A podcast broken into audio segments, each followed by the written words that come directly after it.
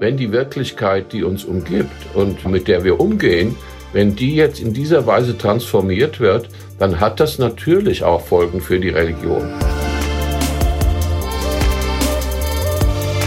Mit Herz und Haltung. Debatten, Positionen, Hintergründe zu den Fragen unserer Zeit. Chat GPT und die Gottesfrage. Nachdenken über künstliche Intelligenz und Religion mit dem Theologen Eckhard Nordhofen. Hier ist euer Podcast aus der Katholischen Akademie des Bistums Dresden-Meißen. Ab sofort zusammen mit der Herder-Korrespondenz. Mein Name ist Daniel Heinze. Schön, dass ihr mit dabei seid. ChatGPT ist zurzeit in aller Munde. Also dieses interaktive Sprachmodell, dieser mit künstlicher Intelligenz arbeitende Chatbot der amerikanischen Firma OpenAI. Kaum ein Programm hat so schnell so viele Nutzerinnen und Nutzer gewonnen. Mit ChatGPT ist die künstliche Intelligenz sozusagen massentauglich geworden für die breite Bevölkerung. Was bedeutet diese Software für den Menschen und das Menschsein? Ist sie womöglich gefährlich? Immerhin warnt selbst deren eigener Schöpfer vor ihr. Und werden ChatGPT und ähnliche Angebote womöglich das Ende von Religion außerhalb von Versatzstücken artifizieller Texte beschleunigen? Über diese Fragen haben wir mit dem Publizisten, Medientheoretiker und Theologen Eckhard Nordhofen gesprochen. Er hat zu diesem Thema im Januarheft der Herder-Korrespondenz einen bemerkenswerten Essay veröffentlicht. Gerade aufgrund von ChatGPT sieht er nicht nur eine ganz erstaunliche neue Aktualität der Gottesfrage, sondern auch der Botschaft des biblischen Gottes selbst. Er verknüpft seine Thesen mit einem eindringlichen Plädoyer auch an die Theologie, sich intensiver mit künstlicher Intelligenz auseinanderzusetzen. Und mit ihm gesprochen hat mein Kollege Stefan Ort, der Chefredakteur der Herder-Korrespondenz. Chat, GPT und Religion. Jetzt bei Mit Herz und Haltung.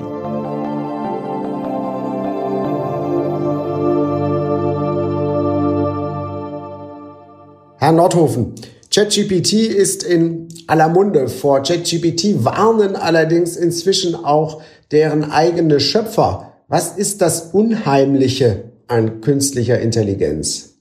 Also zunächst muss man mal sagen, künstliche Intelligenz ist natürlich ein Faszinosum, wenn man sieht, was in der Medizinforschung und überall in Hollywood und äh, in der Industrie, in der Verwaltung, es gibt keinen Lebensbereich, wo jetzt nicht äh, äh, febril, also Vibrationen entstehen. Jetzt kommt KI, jetzt kommt künstliche Intelligenz. Aber jetzt ist äh, ChatGPT ein Sprachprogramm und das gibt dem Ganzen nochmal eine ganz neue Qualität. Also es gibt, ich habe mir das aufgeschrieben, hier gibt es Herrn Schöllkopf, das ist der Leiter des äh, Tübinger Max-Planck-Instituts für künstliche Intelligenz. Und der sagt, die Ära der KI hat, fängt erst richtig mit Chat-GPT an, also dem Sprachprogramm. Und das hängt natürlich mit der Sprache und der besonderen Rolle, die sie bei uns, für uns Menschen spielt, zusammen. Ja, Sie haben geradezu davon äh, gesprochen in Ihrem Artikel in der Herder-Korrespondenz, dass das wie ein Brandbeschleuniger sei. Ja gut, das klingt ein bisschen negativ. Ich habe deswegen gerade noch mal die Segnungen der KI herausgestellt. Aber es gibt diese Gefahr, vor der sogar der Schöpfer von ChatGPT, Sam Altman, äh, selbst warnt. Das muss man sich mal vorstellen. Der, der Erfinder einer gewaltigen Rakete, die also so erfolgreich wie sonst nichts seit langem ist, stellt sich vor den amerikanischen Kongress und sagt, Leute, passt auf, das ist ein Auslöschungsrisiko für die Menschheit. Das ist seine, sind seine Worte. Und so haben dann auch äh, äh, der Präsident von Amerika und äh, der Sicherheitsrat der Vereinten Nationen, auch die EU hat jetzt schon Regulierungen beschlossen. Also da muss was eingehegt werden.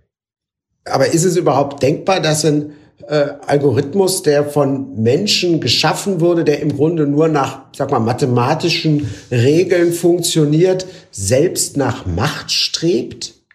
Denn das wäre ja, ja das Gefährliche.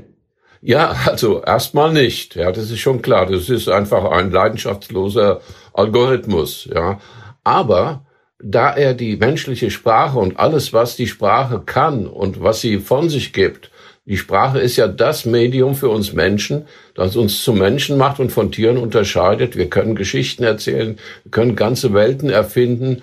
Unsere Intelligenz hat schon immer was Künstliches. Und was da jetzt zur Verfügung gestellt wird an Daten in einem gewaltigen und auch ganz schnell expandierenden Datenpool, das, äh, das ist eben, enthält eigentlich alles, was in den Menschenköpfen schon drin war. Und in den Menschenköpfen ist auch sozusagen die Selbstoptimierung äh, drin, auch das Machtstreben. Und von, von daher wird's dann schon gefährlich, weil hier etwas, was eigentlich kein menschliches Subjekt ist, äh, jetzt plötzlich äh, entfesselt ist. Das hat was äh, von Verselbstständigung. Ja, aber wenn das äh, doch mehr so eine Art Spiegelung menschlichen Bewusstseins ist oder eine Simulation menschlichen Bewusstseins, muss es doch einen Unterschied weiterhin geben zwischen dieser Simulation und dem menschlichen Bewusstsein als solchen. Also, wenn jetzt jemand hergeht und ChatGPT und überhaupt der künstlichen Intelligenz und den ganzen Computer den Stecker zieht, begeht er keinen Mord. Ja, das muss klar sein. Also der Unterschied zwischen zwischen Algorithmus und Mensch wird immer bleiben. Nur, wenn man sich jetzt mal klar macht, wie hoch die Simulationskraft jetzt nach oben schnellt, auch mit den, in einer neuen Generation von Rechnern, dann ist ja eigentlich egal, ob etwas äh, simuliert wird oder ob etwas eine menschliche Quelle hat. Und dass das Ganze abgekoppelt ist von menschlichen Subjekten, ist schon klar. Wir leben jetzt in einem neuen Zeitalter mit Texten, die keinen menschlichen Autor mehr haben. Und wir werden auch in, in Zukunft kaum mehr Texte vor Augen bekommen, die nicht durch ChatGPT optimiert worden sind. Und das ist wirklich ganz, also das kann man, da ist der Vergleich mit, mit Gutenbergs Buchdruckererfindung äh, ist, ist noch schwach. Ja, also da, das ist wirklich ein Quantensprung, über dessen Folgen man sich noch gar nicht so richtig klar ist. Was heißt das denn für die Religion? Was bedeutet künstliche Intelligenz äh, für die Religion? Wird Religion, das religiöse Verhältnis des Menschen einfach eingeebnet in neue Versatzstücke artifizieller Texte? Also man muss zunächst mal sagen, Religion reagiert ja auf Wirklichkeit und sie sagt, die Wirklichkeit, die wir sehen und vor Augen haben, die ist nach oben offen. Die ist nicht die ganze Wirklichkeit, weil die, die Wirklichkeit in, in der christlichen Religion äh, sich mit einem großen Gegenüber, einem Schöpfer der Wirklichkeit, konfrontiert sieht, könnte man sagen, oder auch beglückt sieht. Diese Wirklichkeit äh, ist ja sowieso nicht zu erfassen. Aber äh, wenn, wenn die Wirklichkeit, die uns umgibt und äh, ja, mit der wir umgehen, wenn die jetzt in dieser Weise transformiert wird, dann hat das natürlich auch Folgen für die Religion. Aber eine einzige Geschichte, die ist ja der Grund meines äh, Aufsatzes oder meines Textes für die Herder-Korrespondenz. Mir ist aufgefallen, dass diese Optimierung des Funktionalismus, und darum handelt es sich ja, wir können jetzt alles optimieren, alle, alle operativen Prozesse können, können äh, ja ins Maximum getrieben werden.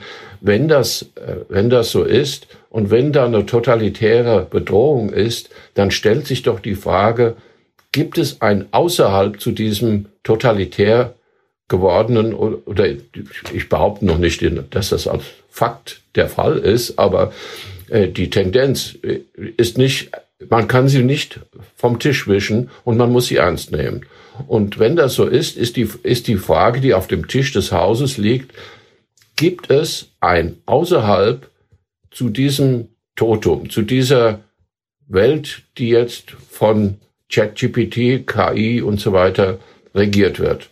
Und da erinnere ich mich an eine Wurzel des biblischen Monotheismus, die ist nämlich transfunktionalistisch. Und das ist, finde ich, eine sensationelle Konstellation, die wir so auch noch nie hatten. Und müsste eigentlich bei, bei allen Menschen, die sich mit dem großen Gegenüber, das wir Gott nennen, beschäftigen, müsste es klingeln. Also wenn, und vor allen Dingen dann, wenn Sie sich mal anschauen, wie das Ganze angefangen hat. Die in, aus Jerusalem vertriebenen Judäer haben Religionskritik betrieben. Sie haben das Götzenbilder herstellen im Mesopotamien verspottet, kritisiert und haben anders als die Kritiker, die es auch sonst wo gab, Xenophanes hat es bei den Griechen ganz ähnlich gemacht, haben sie, haben sie eine echte Alternative gehabt. Und die ist mit dem Tetragramm, dazu würde ich dann gerne noch was sagen, das ist, das kann, die Bedeutung dieses Tetragramms kann man gar nicht unter, äh, übertreiben, weil hier jetzt der Kern dieses transfunktional, transfunktionalistischen äh, Kraftzentrums ist. Das Tetragramm, die Entstehung des, des Monotheismus ist 2500 bis 3000 Jahre her ungefähr. Äh, was konnten denn die Menschen damals schon von ChatGPT, von der künstlichen Intelligenz wissen? Inwieweit sind solche Gedanken dann nicht doch auch überholbar? Also das ist, das veraltet eben nicht. Also die, die äh, Aussage, die dieses Tetragramm enthält, heißt ja, ich bin da. Ich bin nirgendwo und niemals nicht da. Und äh, es ist also eine Singularität. Bei allen anderen Dingen, wenn da was behauptet, XY existiert, dann muss das vorgezeigt werden. Aber hier ist von vornherein klar, der Ich bin da, dies ist mein Name, das ist ganz wichtig, dass das dazu gesagt wird.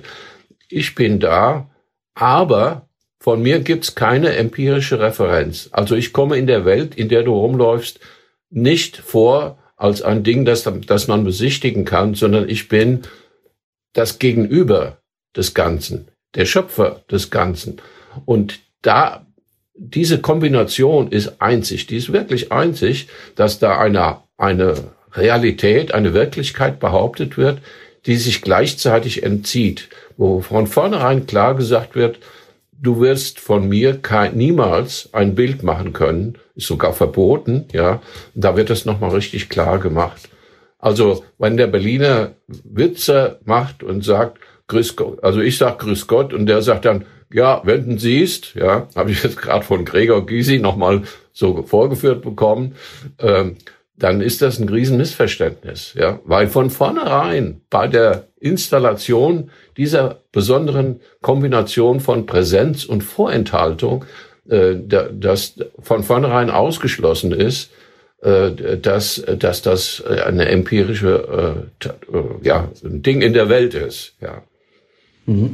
Aber sprechen wir da jetzt über äh, einen Gottesbegriff, wie ihn die äh, Theologie systematisch dann entwickelt auf der Grundlage der Traditionen, der Zeugnisse, oder geht es um Gott selbst? Also natürlich geht's. Worum, worum soll es der Theologie sonst gehen? Also äh, die Frage, die oder die, die, die Überlegung, die Sie gerade gemacht haben, ist doch schon so alt und es ist ja, wie, wie kann denn da die, die kannten noch keine künstliche Intelligenz, kein ChatGPT ist doch was. Und jetzt kommen Sie und behaupten, äh, also dass das aktuell ist. Es ist deswegen aktuell, weil es eine absolute Singularität ist, weil es diese Singularität einer Kombination von Präsenz und Vorenthaltung sonst nicht mehr gibt und auch nicht mehr geben kann, denn äh, alles andere können wir ja vorzeigen. Ja, aber die künstliche Intelligenz, also ChatGPT, wird das gerne irgendwie referieren als eine äh, mögliche These, die es eben schon in Texten gibt, aber davon ja nicht äh, anfechten lassen. Ne? Naja, man kann das natürlich auch jetzt durch den Algorithmus durchjagen und dann kommt irgendwas raus, ist klar. Aber das Moment des Entzugs, das ist nicht operationalisierbar und das macht die Sache so einzig.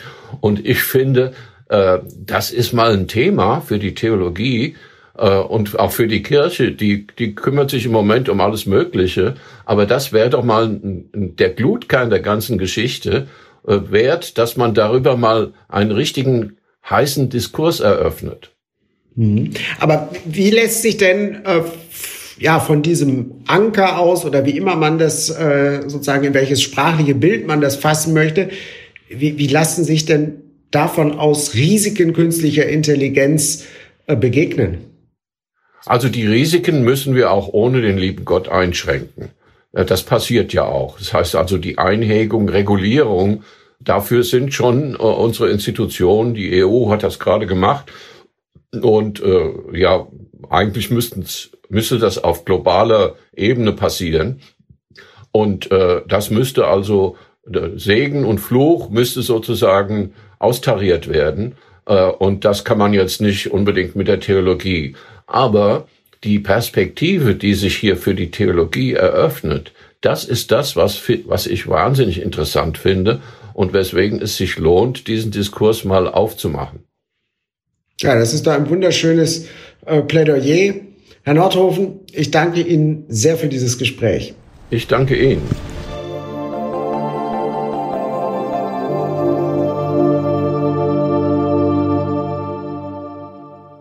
Stefan Ort von der Herder Korrespondenz im Gespräch mit Eckhard Nordhofen. Gern empfehle ich es euch nochmal. In der aktuellen Ausgabe der Herder Korrespondenz, also Januar 2024, findet ihr den Text von Eckhard Nordhofen, auf den sich das ganze Gespräch bezieht. Wir freuen uns auf eure Gedanken zum Thema. Her damit in den Kommentaren bei Insta oder Facebook zum Beispiel. Tja, und auch 2024 haben wir hierbei mit Herz und Haltung eine Menge mit euch vor. Um nichts davon zu verpassen, abonniert uns bitte im Podcast-Player eures Vertrauens und gebt gerne fünf Sterne bei Apple Podcasts oder Spotify. Das hilft uns sehr, damit noch mehr Leute von unserem kleinen Podcast hier erfahren.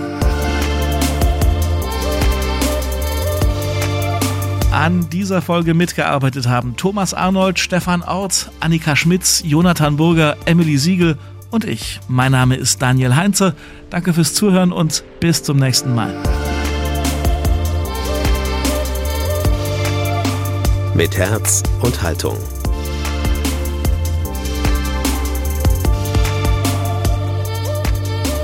Ein Angebot der Katholischen Akademie des Bistums Dresden-Meißen und der Herder Korrespondenz.